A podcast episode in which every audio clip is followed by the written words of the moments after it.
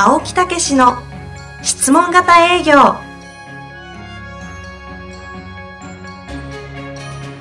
営業それは商売の原点。トヨタ大阪ガス生協などの営業マンも実践。2万人を超える営業支援を行った青木武氏が営業の真髄を語り尽くします。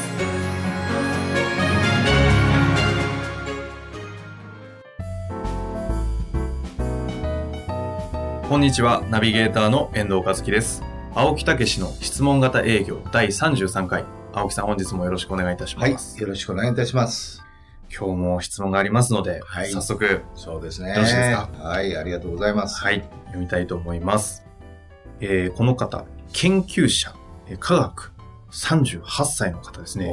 営業職じゃないですね。え技術職となっております。青木先生、遠藤さん、いつもためになるポッドキャストをありがとうございます。ーありがとうございます。私は研究者ですが、営業と同行してお客様に伺うことが多く、先生の教えを実践すると、提案の質が格段に高まりました。すごいですね。嬉しいですね質問ですが、はい。質問型営業におけるマーケティングの位置づけを教えてください。ピーター・ドラッカーは、マーケティングとセールスは全く異なる、重なり合う部分すらないと言います。質問型営業は、マーケティングは必要ないのでしょうか？それとも、マーケティングが営業を補完し、シナジーを生み出せるものでしょうか？よろしくお願いしますと、ちょっと技術者っぽい、あの、そうですご質問ね。面白いですね。えー。まあ実はこれ、マーケティングっていうとですね、はい。あの、遠藤さん、非常に勉強されて、実はマーケティング的なことのお仕事もされてられるということで。これはもしかして逆質問ですか？そうなんですよ。この前、以前にもね、あの、遠藤さんに質問させていただいたことがありましたよね。はいアプローチの今ドキドキしてますね。はい。何でしたかねアプローチのポイントは？アプローチのポイントは好奇心と、えー尊敬という話をしたんですすけどごいですよね。そうですねこを引き出しましたから、私。ええあの今日もいろいろね、お聞きして、反対に。そうなんですか？そうなんですよ。事前に言っていただきたいですね。はい。こういうの突如やるから突如やるからもう、リアルな臨場感が出てあたふた、あたふたするんでしょうが。はい。これどうなんでしょうね？どういうふうにお考えですか？私は回答がないでしょうということを前提に なると思うんですけど。えどういう、ことですか？ちなみにこれ、ピーター・ドラッカーさん確か、ええ。あの、マーケティングの定義、ちょっと私の言葉でしか覚えてないんですけど、ええ。要は、えっ、と、営業を不要にすることみたいな言い方を、で定義してたはずと、なんとなく記憶して、ちょっと間違ってたらぜひご指摘いただきたいんですけど、ということで、多分営業をするってことは、まマーケティングをするということは営業を捨てるってことなのかというニュアンスだと思うんですが、ええあえてこの方の質問のですね、ええロジックをっていうか、ずらして回答一つあるのは、ずらして。というのは、えっと、要はマーケティングって営業をしなくていいようにするための仕組み作りなわけですよね。はい。そうすると、究極的にやるおお尻のゴールは、えっと、買っていただくお役立ちだとはい。いうことになるじゃないですか。そうするとそこのお役立ちに持っていくためには、要は人の感情がお役立ちで買いたいって思わせるっていう意味で言うと、そうですね。そのプロセスははい。感情的には同じだと思うんですよ。おー、なるほど。つまり、え青木先生のおっしゃっている、えーよ現状欲求、ー解決。えー解決策、はい欲求の再確認をして提案をするっていう流れをはい。直接のコミュニケーションではなくて、えマーケティングフロー上のプロセスでその感情を現状言って、いや、きっとあなたは今こういう状況ですよね、と。なるほど。で、こういうものが欲しいんですよね、っていうことをやってた結果売れるという話だけだと思うのでな、るほどということは、それはマーケティングの中にセールスは入ってるっていうこと入ですね。ってますよね。だってセールスを、まあ言葉ちょっとあやになりますけど、セールスをしてるわけじゃないですか。はい。仕組みとして。はい。だから、質問型営業はマーケティングフローのなんかこう、下の根底の方に流れてるような気はするなという。気がするんですけどホーも。ムページのよくランディングページってあり LP、ますけど。はい、ありますよね。まあ確かにそういうのがありますようね。ん。それから、テレビショップ。はい。もうこれなんか必ず現状を見せて、うん。ビフォーアあ、フターそうじゃないです。か。はい。ね、そして欲求を高めて、ええそしてその中で、じゃあそれに対してやってますか、うん。ええいいものありますよっていうようになってますよねで。すよね。で、限定いくつっていうとこがちょっと煽りすぎなぐらい煽ってるところはあるかもしれないですけど。なるほど。ってことは、あれって、あれマーケティングですよね。あれもああいうものを出すっていうマーケティングですよね。えってことは、あの、一つ言えるのは、あの、ものすごいシナジーというか、そこの関係性は、というかそもそもやってる本質は同じなんじゃないのかなという気がしたんですけど、はいはい。どうなんですかね？そうですよね。だから確かにそういうように考えると、はい。そういうマーケティングで使うものにセールスは入ってるとうん。いうことですよね。えーそれとですね、はい私どもから、えー言うと、セールスそのものでもですね、はい。あの業種によるんですけど、うんうん。例えばお客様がそんなに多くない、えええええー直接お尋ねして状況を確かめて、うんその上でアプローチをして、えー行くかどうかを考えるなんていう時に、最初のスタートの質問、はい。これセールスになるわけですけど、うんうん。そこでお客様のランクが A か B か C か、うん。うん例えば A が、えーすぐにでも欲しいという方なのか、うんうんえー B はまだもうちょっと時間いる、うん。C はまだまだ時間がかかってる、はいというふうに分けたときに、そこをきちっと見極めて、うん。その後のフォローをするっていうのは、これはマーケティングになってますよね。そうですね。今のだと、要は A の方が要求が高くて C に行くとこう低い形、そうですね。そこに対してこうね、いろんな仕掛けをしていくの C から B、B から A とそうです上げていくというところはマーケティングになりますよね。うん、そう思いますね。だから、その入り口がセールスでマーケティングに入っていく場合もありますし。ほとんどの場合えは、そのケースが多いですよね。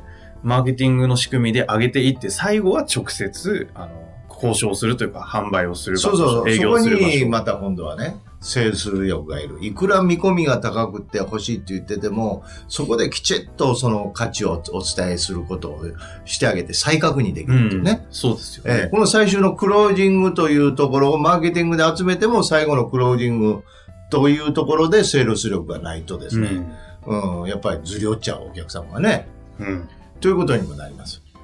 営業の最終形態ってこう、交渉的なところに行くじゃないですか。えそれで言うと、本当にその B2B みたいなええ対社長に対して、あるって相当なこう高額なものとかを紹介するときって、えええマーケティングだけじゃ絶対売れないと思うんですよね。ああ、そうですね。何何億の商品をあのボタン一つでクレジット決済チャリンでありえないわけじゃないですか。えでその時の交渉、まあ質問型営業を通した営業って多分本当に行くと交渉力を磨くことにつながると思うのえで、えそれをやった姿ってマーケティングでは集めた結果、きっと、うん質問型営業の直接のコミュニケーションがいずれにしろ待ってるそうですね。ますよね。えだからなんかそういう意味で言うと、シナジーは生み出せるかというか、あの、なんかこう関係し合ってるものですよね。ねマーケティングと営業って。えええだから、まあ、両方が、やっぱりできるようになって、完全に、その、いい形で、そうですね。うんお申し込みいただけるっていうことになってくるということでね。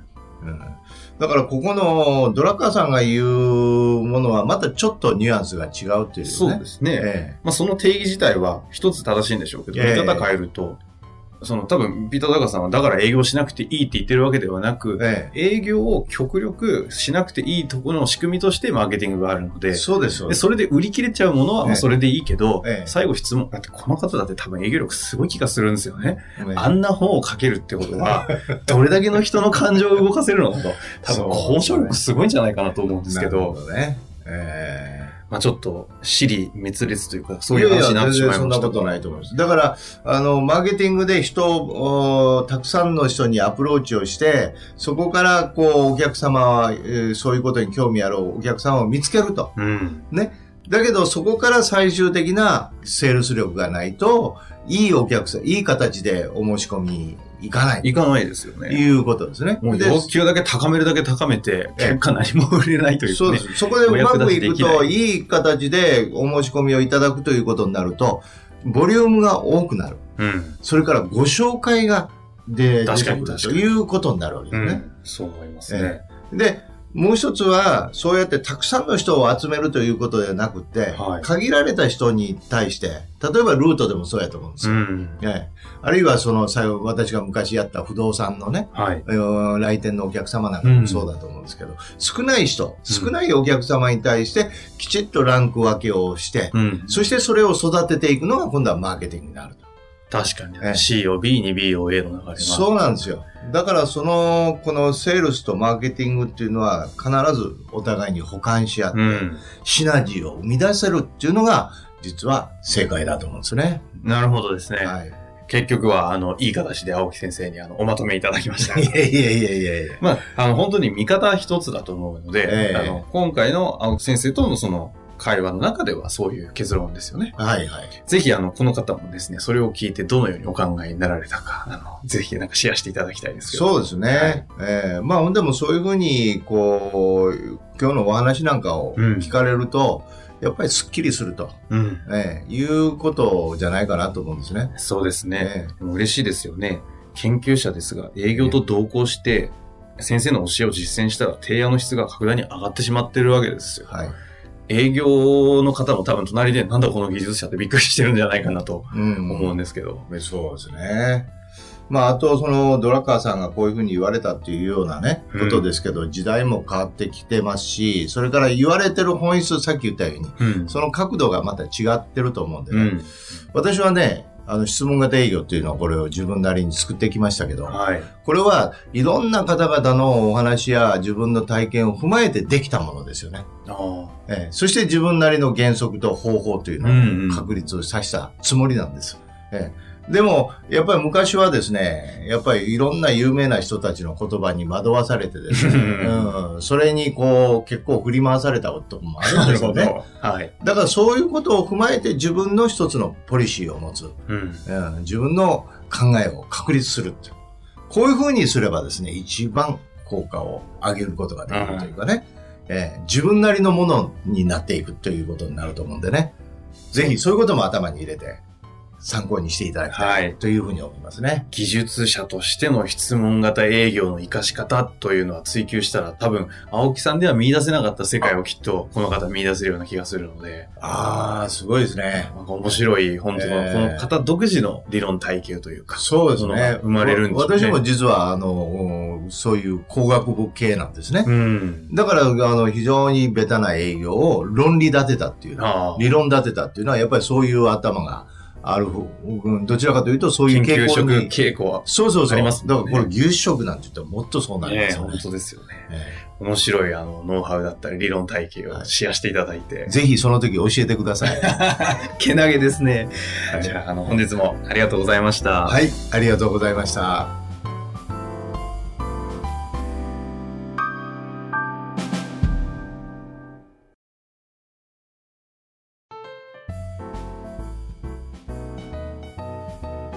遠藤和樹です。番組では青木武への質問をお待ちしております。ウェブサイト質問型営業のホームページの右サイドにあるポッドキャストのバナーからアクセスいただきお申し込みください。ホームページは質問型営業で検索するか URL www.s-mbc.jp でご覧いただけます。それではまた次回お会いしましょう。